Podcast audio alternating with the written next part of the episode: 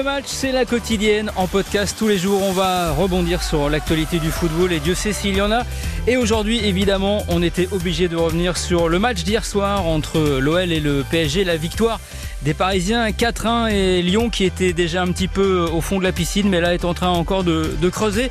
On va euh, en parler évidemment avec notre correspondant sur place à Lyon, Raphaël Vantard. Bonjour euh, Raphaël, ça va Bonjour Florence, ça va très bien, bonjour à tous. remis de, des émotions nocturnes au Groupama Stadium du côté de Dessine Ça a été une, une courte nuit on va dire parce qu'effectivement il y a eu beaucoup beaucoup de choses qui se sont passées cette nuit au Groupama Stadium après le, le coup de sifflet final. Oui, il y a eu une troisième mi-temps mais elle était moins festive euh, que celle des rugbymen j'imagine. Euh, c'était lourd hein, après cette, euh, cette défaite euh, lyonnaise 4-0 à la mi-temps, une véritable débâcle, même si bon voilà, les Lyonnais ont gagné la deuxième 1-0, on va dire, pour se consoler. Mais voilà, c'est le constat est accablant. Aujourd'hui, Lyon est dernier du championnat. Lanterne rouge, si le championnat s'arrêtait au bout de quatre journées, les Lyonnais repartiraient en Ligue 2, en deuxième division, là où Jean-Michel Aulas les avait récupérés il y a, il y a 36 ans. C'est un peu ironique, mais c'est ça la situation aujourd'hui de, de l'OL, Raphaël? Ah bah clairement, clairement, il y a, y a c'est l'urgence parce que on le voit effectivement. Vous le disiez, c'est assez historique de voir Lyon à, à ce niveau-là euh, de, de, Ligue 1, c'est-à-dire dernier du classement. Ça, il faut remonter aux, aux années 91, euh, 92, voire même plus bas pour voir Lyon aussi bas à ce niveau de la, de la compétition. Et effectivement, aujourd'hui, techniquement parlant, Lyon est en danger et Lyon joue le maintien au moment où on se parle. Est-ce que ça sera le cas toute la saison? Ça, on va, on va en débattre. On va le, on va le voir au fur et à mesure. Mais pour le moment, Lyon est dernier, bon dernier, et c'est mérité. Ouais, il y a une chanson qui dit le Lyon est mort ce soir. On l'a souvent utilisé, mais là, pour le coup, dans, la jungle, le terrible jungle du Groupama Stadium hier, c'était un peu euh, l'enfer pour, euh, pour pour les Lyonnais. J'ai l'impression que cette cette raclée prise contre le PSG, qui pourtant d'habitude réussissait plutôt à, Lyon à domicile, c'est comme le symbole finalement, bah, non seulement de ce qui se passe depuis quelques semaines avec euh, l'affrontement notamment entre John Textor et Jean-Michel Aulas, mais finalement, Raphaël, même de plusieurs années de, de, de décrépitude lyonnaise, quoi, non? Elles sont assez euh, symbolisées hein, par, euh, par cette image hier soir au coup de sifflet final de, ces joueurs qui, qui s'approchent du virage et qui sont euh, quelque part assez humilié et à qui le, capot du virage nord, le, chef des supporters, demande presque de se taire. Il, le demande clairement et il les invective pendant euh, quelques minutes. Peut-être on peut le, on peut l'écouter pour pour se remettre un petit peu euh, ça dans l'oreille, mais ça a été une séquence très marquante. Ah oui, une séquence assez incroyable. Imaginez à la fin du match, alignés comme des élèves dans un conseil de classe, les, joueurs lyonnais qui viennent face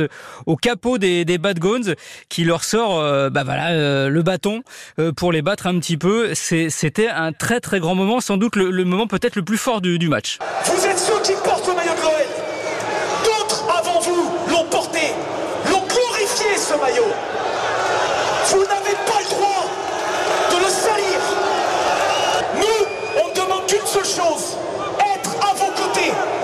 Mais pour ça, il va falloir que vous le méritiez. On veut chanter vos noms avec respect, avec amour, parce qu'on sait vous donner de l'amour. Mais on attend de vous, les gars, que vous respectiez notre maillot, que vous vous arrachiez sur le terrain. Ce qui est vraiment frappant dans, dans l'attitude, c'est la non-réaction, la soumission euh, des, des, Lyonnais. Elle est, elle est, euh, elle est dérangeante un peu cette scène aussi ouais, parce que. Affolant. Ouais. Parce on a l'impression que l'entraîneur du club c'était le capot et pas Laurent Blanc finalement. C'est ça, c'est que la seule révolte, elle est peut-être venue euh, des capots. Elle est, elle est aussi, euh, faut, faut se le dire aussi, assez euh, dérangeante parce que quelque part, euh, je crois que personne ne mérite d'être humilié comme comme l'ont été les, les, joueurs par euh, par les supporters comme cela. Et, et ça montre aussi peut-être le, le poids peut-être un peu trop prépondérant qu'ont pris les supporters. Si on remonte aussi ce, un petit peu dans, dans l'histoire, ce sont ces, ces mêmes supporters qui ont fait pression à l'époque pour le départ de, de Bruno Genesio. Ouais. Et si on remonte dans le temps, c'est peut-être à ce moment-là que l'OL a commencé à dérailler. Ce serait le péché originel, à savoir cette, euh, à partir du moment où le, le président Olas, qui avait toujours été globalement assez ferme avec les supporters qui s'en étaient jamais laissé compter, il a, il a, il a entrouvert la porte et là ils ont mis le pied, la jambe, le corps et aujourd'hui on a l'impression quelque part quand même que, le, que c'est les supporters qui dirigent le club. Enfin, je mets des guillemets à mais pas loin. Hein. Non, mais c'est le sentiment que ça donne, c'est le sentiment que donne cette scène, c'est le sentiment aussi que donne euh, l'état-major de l'Olympique Lyonnais quand vous avez euh, le président exécutif Salvatore Cucci qui euh, en, en, zone mixte bah, continue en disant bah oui c'est vrai ils ont raison les supporters ah bah c'est vrai ces joueurs là devaient pas partir partir. on comprend qu'il soit déçu. Il n'y a, pas de, si vous voulez, on y a, parle y a de, de, Loukeba et de, de Barcola hein, qui ont été, Barcola qui ont été et, et Mal Augusto aussi hein, pour euh, pour les supporters lyonnais. Ce sont les voilà, ce sont les trois qui qui restent en travers euh, de la gorge des, des supporters. Faut faut jamais oublier quand même que ce sont des joueurs euh, qui ont apporté énormément de liquidité à l'Olympique Lyonnais. C'est quasiment pour les trois du 120 millions, mm. euh, ce qui est énorme pour des joueurs formés à l'OL et qui n'ont pas montré non plus grand chose. Donc c'est pas si mal payé que ça. Alors les supporters ont pas ce recul là aujourd'hui parce qu'ils y, y, voient plus et, et, on peut les comprendre, des pépites qui s'en vont.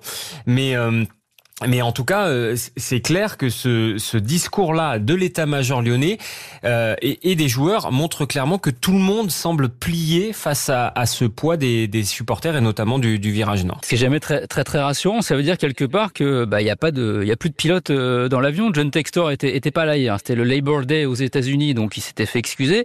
Euh, on se retrouve, il y a plus de directeur sportif à Lyon, Raphaël, ce qui est quand même assez assez hallucinant. On a un entraîneur euh, qui fait ce qui ce qu'il peut, Laurent Blanc, on va en parler. Et puis, euh, ben, on a aussi euh, le pompier pyromane Jean-Michel Aulas qui était là. Il avait payé sa place. Aussi, il a vu des buts, bon, pas ceux euh, marqués par l'équipe qu'il espérait, mais euh, on est quand même dans une situation absolument ubuesque. Et quelque part, Raphaël, généralement, ce qui se passe en coulisses, eh ben, a des effets sur le terrain. Ouais, clairement, on l'a vu hier. Alors, euh, les joueurs avaient beau nous expliquer qu'ils n'étaient pas trop impactés par cette guerre entre John Textor et, et Jean-Michel Aulas. Euh, en tout cas, clairement, euh, eux ne voient pas de patron. Alors, euh, on nous dit que Couty et, et euh, Mathieu Louisian, le, le, nouveau directeur du, du recrutement, déjeunent souvent avec eux, qu'ils ont des liens. Après, ce qu'on ce qu'on a vu hier sur la pelouse et dans les coulisses, ce sont des joueurs un peu seuls, livrés eux-mêmes.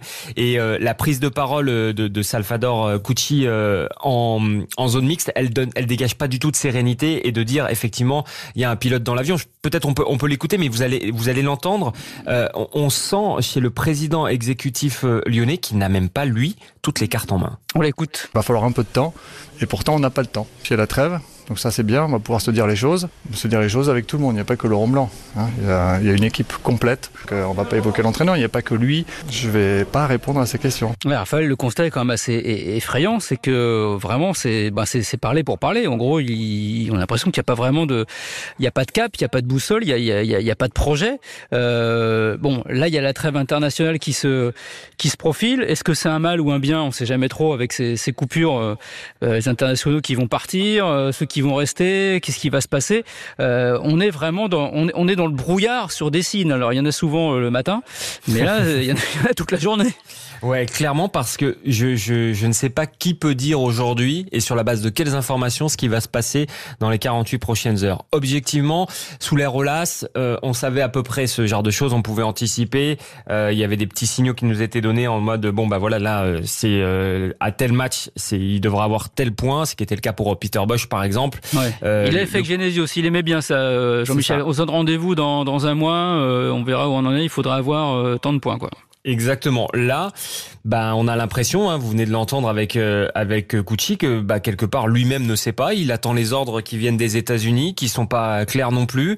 Euh, qui est est-ce qu'on garde Laurent Blanc, est-ce qu'on le garde pas, est-ce qu'on utilise la trêve internationale, qui pourrait être aussi un, un moment où euh, on intègre finalement des recrues qui sont arrivés très tardivement à l'Olympique Lyonnais. Hein. Il y a eu trois dernières euh, signatures euh, cette semaine, dont une qu'on a vue hier, euh, Ernest Noama, qui était assez prometteuse. Très intéressant, ouais, ce petit ouais. ce petit ailier qui était euh, convoité par pas mal d'équipes en France, notamment le PSG, je crois, était dessus à une époque et oui, il a montré des choses intéressantes. Mais là, il déboule là-dedans, le pauvre, le pauvre garçon.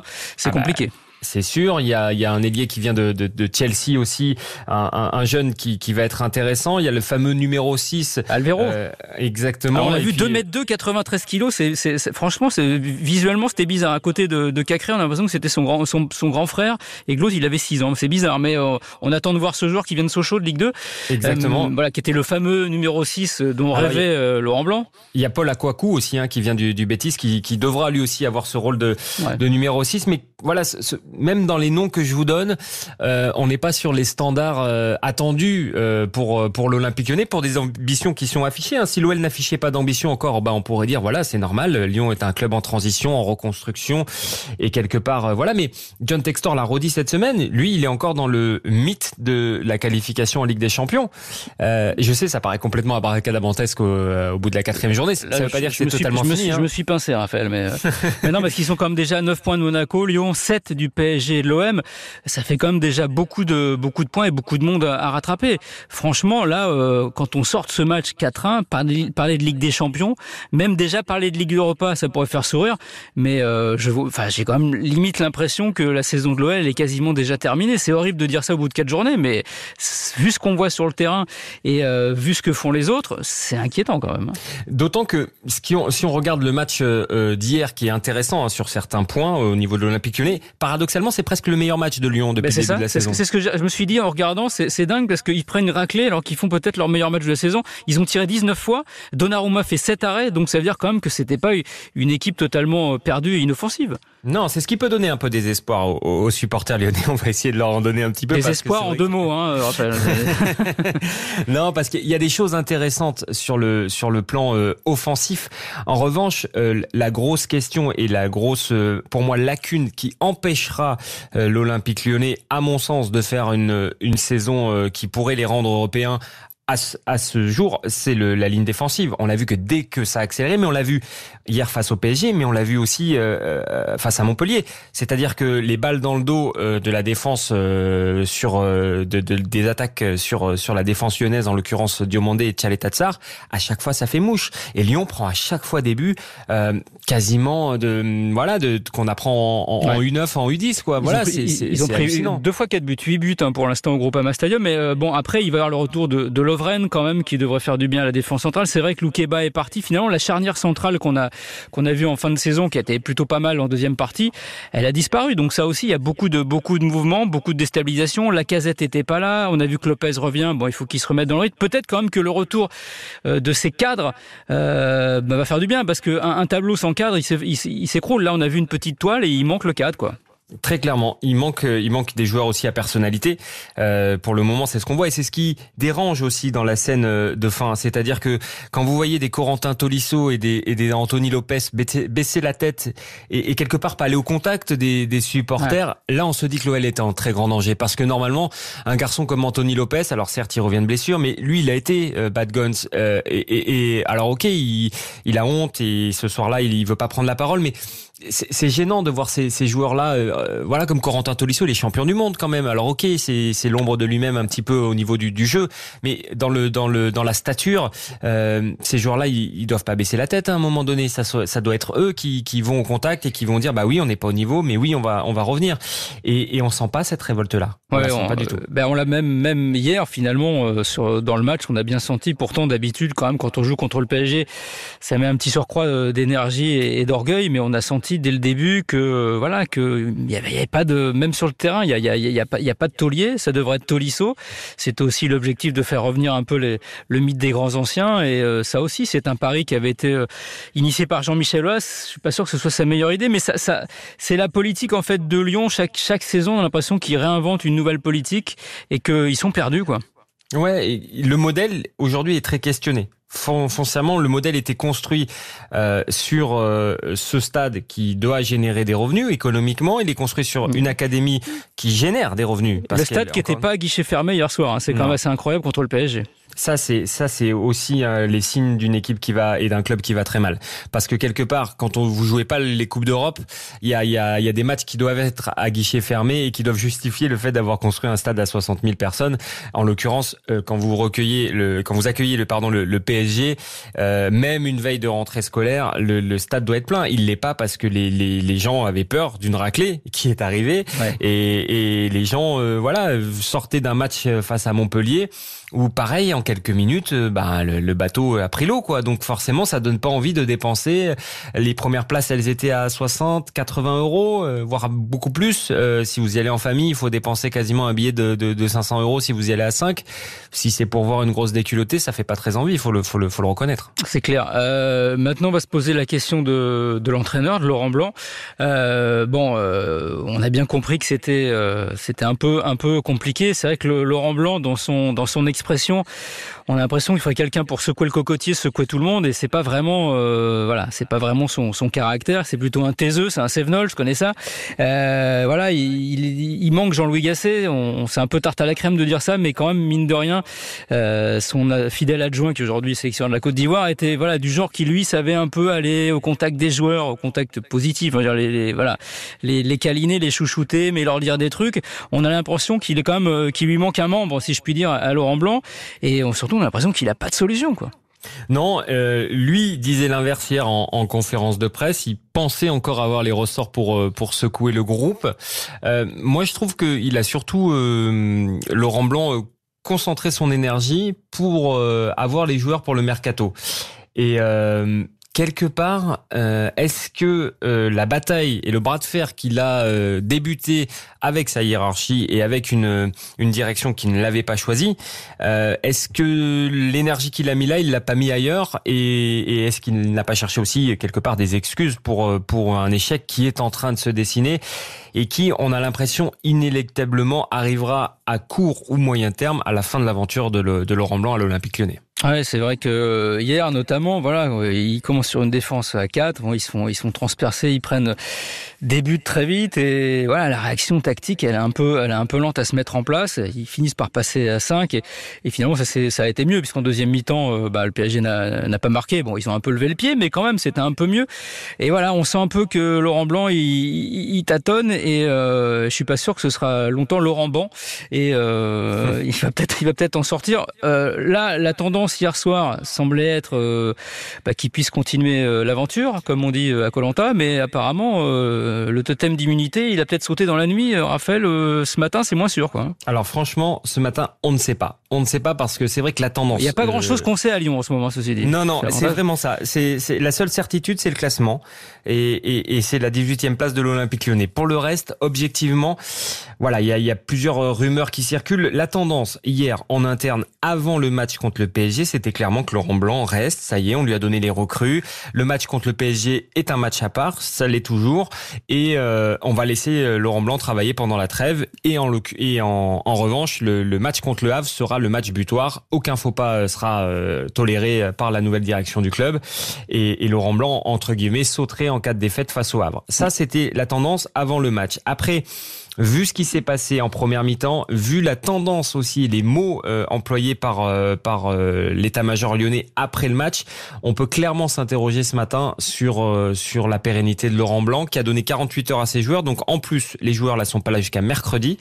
alors ça quand même, c'est ça c'est quand même bon. Alors je sais qu'il y en a qui partent en sélection, mais c'est quand même un management assez assez étonnant quoi. C'est fou. Moi je suis en gros, je, je, vais prendre deux jours. Je vous donne deux jours, ça va me laisser deux, deux jours pour réfléchir à ce qu'on va faire parce que je sais pas trop. Enfin, c'est ouais, il y a une forme de ça, ça ressemble à une forme de, de, de renoncement qui est quand même assez, assez incroyable. On a connu des entraîneurs qui après une raclée comme ça, c'est limite, c'est si le soir il n'y a pas d'entraînement dans la foulée. C'est ça, c'est ça. C'est ces deux écoles. Il y a, il y a ceux qui, qui câlinent et il y a ceux qui veulent essayer un, un électrochoc. Laurent Blanc euh, essaye plus, plus ou moins là de se dire bon bah plus qu'il y en a qui partent en sélection, on va les, on va laisser un peu souffler euh, ceux qui ont eu une, une, on va dire une, une intensité psychologique forte parce que c'est vrai que il les a vus quand même Laurent Blanc ses joueurs face au virage se faire invectiver. Il sait, il, est, il sait ce que c'est en tant que joueur de prendre des sifflets. Alors il, ah bah, s'est pris une banderole, hein. il s'est pris une banderole. Tout le monde s'est pris des banderoles. C'est ça. Hier c'était la fête des banderoles, effectivement, avec plus ou moins des mots euh, châtiés à l'intérieur, mais bon. On connaît les supporters. C'est ça. La poésie. Ouais, mais quelque part, regardez, euh, ce sont eux qui donnent le, le tempo, les supporters. On parle d'eux parce que c'est eux qui font l'image saisissante de fin de match. Euh, on parle de nous parce qu'ils font des banderoles. Et quelque part, on, on revient à ce qu'on disait au début.